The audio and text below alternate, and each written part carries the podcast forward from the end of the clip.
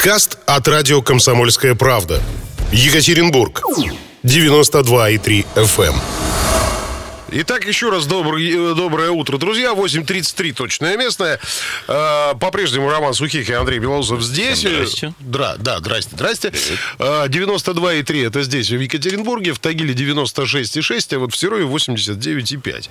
Прямо сейчас мы с вами обсуждаем не менее жизнерадостную тему. От неба, от самолетов, от авиации. Мы переходим к делам, так сказать, э, простым. Актуальную, я бы еще сказал. О Беларуси хотим с вами поговорить.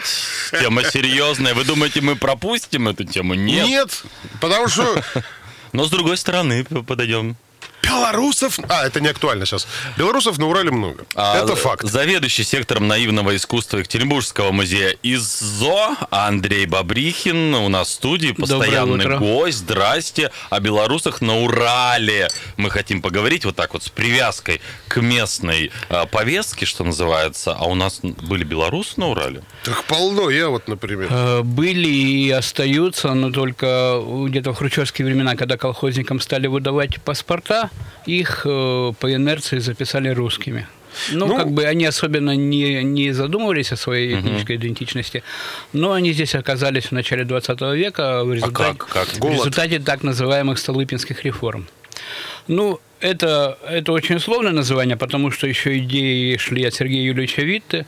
Э, ну, нужно было заселять восточную часть То Российской есть империи. э, Беларусь была, Украина заселена хорошо, центральная часть России, а здесь было мало народу. Да, западные губернии были перенаселены, а вся Сибирь, а тогда восток Свердловской области нынешней относился к Тобольской губернии. По сути дела считалось, что это Сибирь. Их заселяли, э, то есть украинцы, они как бы оказались на, на востоке, э, от Красноярска до Владивостока, и там очень большая доля украинских фамилий, и у них эндоэтноним, то есть они себя называют хохлами, и это не оскорбление, это самоназвание этнической группы. А белорусы, они оказались, вот, э, нынешняя Свердловская область, Омская, до, до Новосибирска. А по фамилиям как понять, что это белорусские фамилии? Ну, там, С Украины это понятно, там Ко, там вот может быть что-то. та- а здесь там Дроздович, э, Ич, да, это все и, белорусы. и Ко тоже есть. А как насильно заселяли? Вот каким образом? Нет, людей это была экономическая такая очень большая программа по, по переселению. Их стимулировали, им давали подъемные, э, деньги на корову, на лошадь. Называли их самоходами. Якобы считалось, что они просто пешком на лошадях до Сибири добирались. На самом деле не так. На поездах, на тех же самых Столыпинских поездах. Ну, то есть почти товарняк. Слушайте, ну ведь э, Давали землю бесплатно. давайте, давайте будем правде в глаза смотреть. Белоруса от русского отличить крайне сложно, разве что говорком. Ну, фольклористы... Носом лин- еще. лингви- Почему? Ну, Носом? бабушка у меня всегда говорила, что нос картошка обязательно, бульбяшка. А, нет. От нет. этого, мол, Э, это э, бульбаши название. Антропологически это совершенно э, не отличить. Э, Речь, язык, а глубже, если копать, культура, кухня, кулинария, там В отличие от Украины, кстати, традиции архитектурные, допустим, там, если вы заходите и печь устьем у вас навстречу, то это как бы центральная русская история, а если печь устьем в избу или еще повер... ну, то есть э, различные архи... то это самоход, белорус. Единственное, что я помню из белорусской культуры, это гэканье бабушки, чеканье, гэканье, вот это вот. И невероятно вкусные драники. Все. Да, драники это, конечно. Ой, дзелки темненькие, ну вот такие. Трап, А, трапка. а гэканье это разве не Ростовская область? Нет. Э, Нет, это, А, э, это- это весь ю- э, Ага, запад и ага. юго-запад гэкой. Гэканье, да. Но не обязательно белорус, то есть и в России тоже гэкали. Э, Да, на Кубани. На Кубани? На юге, да. То есть опять же мы не сможем, э, как говорится, схватить за хвост и сказать, вот это сто процентов ты белорус. Ну, когда мы ездили в экспедицию, а это была очень интересная история, как мы ехали. Мы, э, я всегда вспоминаю эту историю, когда мы захватили последний рейс самолета, который летал из Тульского аэропорта Ан-2, и мы полностью экспедицию э, посадили в Ан-2, и это был последний, э, как бы не чартерный, а регулярный рейс. Ан-2. Ан-2, ну, Потом Ну, кукурузник малой господи. Да, полетели. Это Табаринский, Тавдинский район, отчасти в Ирбитском районе Свердловской области. Вот. о чем-то. Но вы прилетаете вот э, в Туринский район, там, значит, дома, вот люди ходят. Вы сказали, вы белорус? Нет. А вы белорус? Нет. И все, и экспедиция закончена. Ну, во-первых, у нас есть свои разведчики, это руководители клубных э, там различных подразделений, отдел культуры, Э, литература есть на эту тему. Ну, в принципе, мы, э, ну, есть архивы, в конце концов, есть публикации. А, Мы едем, приходим к какому-нибудь знающему местному краеведу, и он говорит, вот тут из Гомельской, тут из Минской губернии, тут вот. И в основном это э, Смоленская, э, Минская, Гомельская, э, что-то там еще. Но ведь была Витебская. вторая волна, вот как раз перед, вол- перед войной Великой Отечественной. Э, Первая во- волна, ну, то есть это, по сути дела, ну да, две волны, можно сказать. Вторая волна, волна была э, прямо перед, прямо и во время Первой мировой войны, потому что на их территориях шла война, там были австрийские, немецкие войска, и оттуда очень много гражданского населения уехали, и поскольку они знали, что их э, родственники Тятька живут... здесь? Да, они э, ехали уже на насиженные места. Ну, там еще была иммиграция из черты оседлости, еврейская, но там более трагическая история.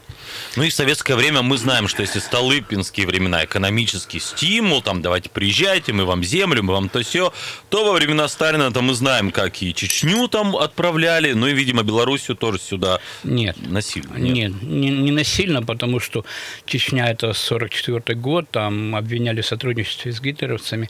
А Беларусь, тогда еще коллективизация даже не началась. А, Просто э, лю- люди ехали на стройки социализма, на а, необжитые места и в поисках лучшей доли, что называется. Таким образом, на Урале оказался ну, еще до революции, отец самого знаменитого в советское время переселен, ну, э, Белорус бело- бело- этнического белоруса, Белорус. да. Это маленький мальчик, которого э, в 1932 году загубили свои же родственники. Павлик Морозов. Он белорус. да, это село Мороз. Гер- Герасимовка Тавдинского района. Его отец сюда переехал по Столыпинской реформе. И они э, были... Ну, поскольку люди были как бы горизонтально очень мобильны, то они сразу создавали зажиточные хозяйства, и потом в советское время их называли кулаками. Слушайте, как интересно. Давайте все-таки вот попробуем поковыряться вот в, каких-то различиях. Вот есть какие-то принципиальные разницы между оседлыми жителями Урала, кто тут жил изначально, да, и теми, кто приехал, и какими-то интересными, наверное, ассимиляциями. Вот есть какие-то вот черты, не знаю, Беларуси, белорусской культуры вот в тех краях, о которых вы говорили, Тавда и, Тавда и прочее? Кроме печей, кроме там распахнутых изб. Ну, селились они компактно, и поэтому речь о смешанных браках почти не шло. Они, они выходили замуж и женились э, за своих же этнических белорусов.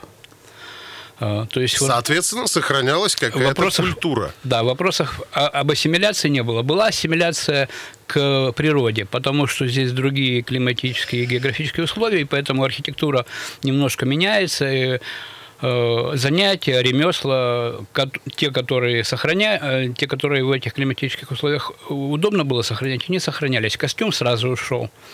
Э, Кухня, рукоделие. Вот заходишь в, Белору... в самоходскую избу, у них очень э, богато текстилем украшено убранство. От половиков до стен все вышито. В орнаментах. Обязательно прикроватные эти коврики настенные, и часто они вышиты, и потом оттуда происходит наивное искусство белорусское, очень интересное. Там с оленями, знаете, вот такие вот, э, с цветами. У меня у бабки на Левихе такой висел, знаете, вот честное У слово. меня свитер был с оленем.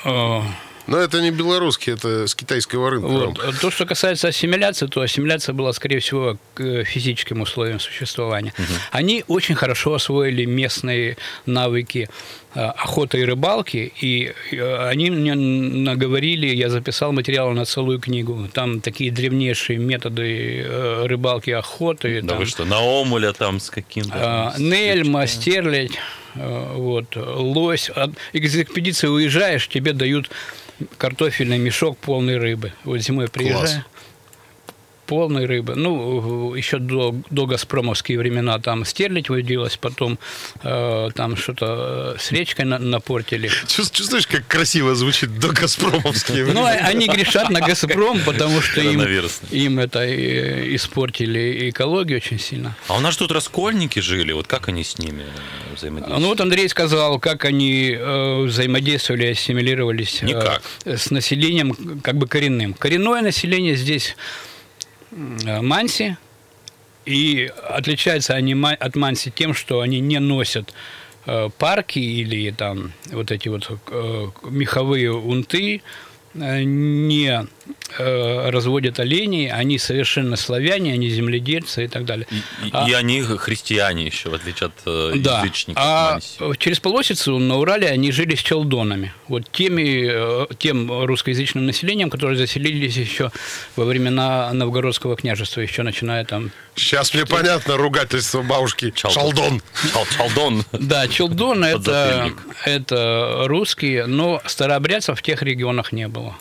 Э, Старообрядцы у нас селились, то есть три ветви старообрядцев были на юго-западе, там Краснофимский район, на, на юго-востоке, это э, Слободотуринский, и в центре это горнозаводские крестьяне. Так, Андрей Бабрихин в студии. Э, Ан- Андрей, Андрей, вот- еще раз доброе Вот утро. у меня семейная легенда гласит, что прадед был бело- белорусом, и, соответственно, вот э, какую-то белорусскую кровь я в себе ощущаю, но как ее идентифицировать, как себя... Картошку жрет каждые пять минут. Вот. Чипсы, картошку, картошку. Ну, ну, наверное, следующий шаг это будет драники.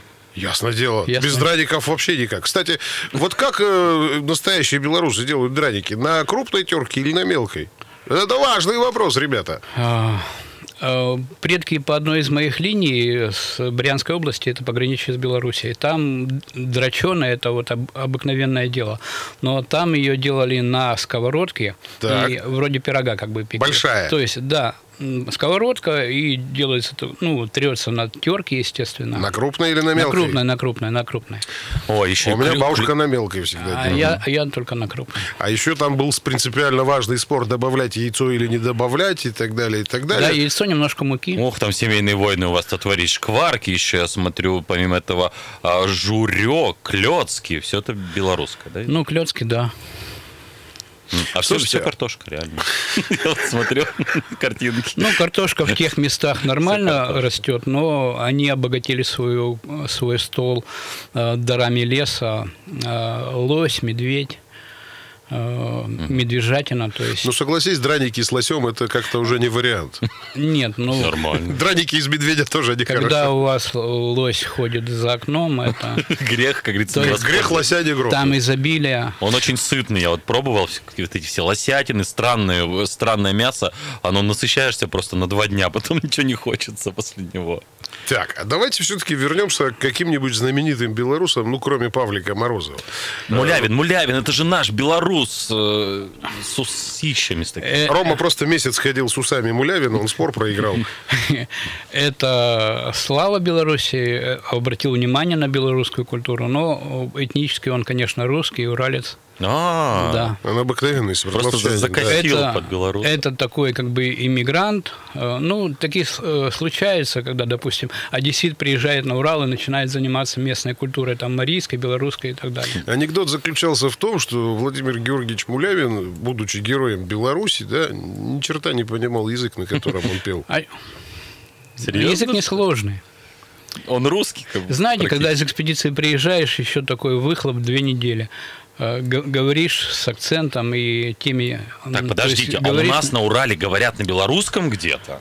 Э, Говорят на, ну, как бы такой, условно можно назвать суржик.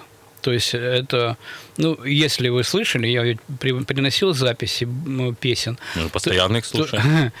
Да. Э, То есть это очень сильно интонационно и включ- очень похож на белорусский язык. Ну, мы, естественно, понимаем друг друга, потому что люди, с которыми мы общались уже там десятки лет, жили на, э, на Урале в русскоязычной среде, в школу белорусского не преподавали. Слушайте, ну окей, ну давайте еще вот попробуем покопаться в культуре. Какие-то праздники, какие-то обряды сохранились у местных белорусов или нет? Или все это уже в прошлом? Сейчас это сохранилось в пассивной памяти, но работники культуры иногда некоторые вещи реконструируют. Э, Наибольшая сохранность у них э, весенне-летних обрядов. Это Троица, Иван Купала и прочие. Это наши там, праздники. духов- ну. Так мы все из одного э, ветки. мы из, из одной, Одной э, ветки. да, э, Просто кто-то одного- Кривичи, кто-то Вятичи. Да нет тогда отличий, понимаете? Вот сейчас все говорят, вот белорусский народ почувствовал идентичность, там они бузят, понятное дело, гражданское общество, но э, отличий-то нет. Э, Ну, тут надо разделять вещи, как бы государственные вещи, там социально-экономические, современные, и этническую идентичность.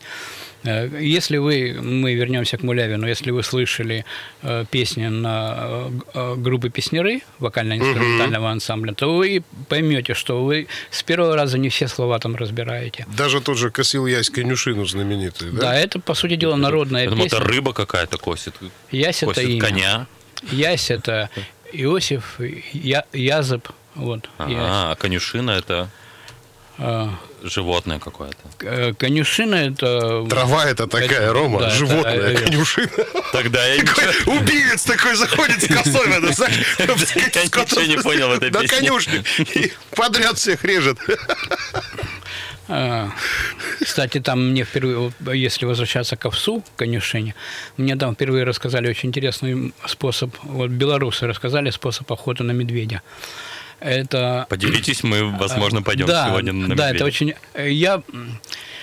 э, Я бы с удовольствием это понаблюдал, но как-то никогда не попадало в срок, потому что они ближе к концу лета вы- высаживают э, овес, и когда медведи уже набирают э, ну, вес, уже к началу осени, Жирненькие. они приходят э, брусить этот. То есть брусить, то есть собирать вот так вот лапами этот овес и есть, потому что он очень сладкий такой, очень питательный. Он садится, они рассказывают, как мужик как на попу, и садится и бросит м, этот овес. Специально подсевает для того, чтобы при- приманить ме- медведя. Так. А сами заранее э, строят лабаз на сосне где-нибудь, ну, такую полочку, и ждут. То есть сутки можно ждать, двое. Медведь приходит, и тут у него на овсах и заваливают из ружья. Ну, И э, таких старинных способов очень интересных, очень много там. Из ружья-то это самый старинный еще со времен Нет, ну, Владимира Ивана Мономаха. Калиты. э, там различные А есть как вот, когда не было ру- ружья, это ловушка, это ямы какие-то? А? Ямы, рогатины, капканы, там с, с- капкан с рога, ну, яма с Самые рогатиной. смелые брали медведя на бабу.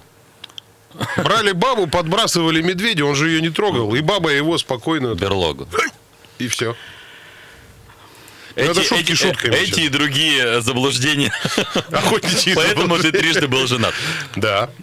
Просто первых двух он съел. То есть известных белорусов мы так и не нашли в итоге, я так понимаю. То же сказали, Павлик Морозов. А, Ну, Ну, понимаете, Павлика. эти люди э, приехали сюда заниматься сельским хозяйством и оставались при земле, а как только они э, выпадали в городскую жизнь, они, может быть, и сохраняли фамилию, но полностью ассимилировались в городской жизни и не особенно артикулировали свою, свою белорусскость, тем более, что их э, уже в советское время лишили национальности. Вот в хрущевские времена, когда выдавали паспорта, их записали русскими. Так, последний вопрос. Э, Можно, нужно нам объединить Россию и Белоруссию этнически, вот по всем, если культурный код такой вот совсем какой-то размытый?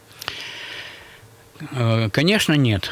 Это отдельное государство, самостоятельное. Там стоит ли печалиться этому или радоваться, но э, факт остается фактом. И, э, ну, культурные связи, конечно, нужно сохранять, тем более, что меня пригласили, я осенью должен поехать или должен был поехать, не знаю, как там будет, э, в Белоруссию, заниматься наивным искусством бело- белорусского, белорусов. Ой, там на улицах сейчас наивного искусства Э.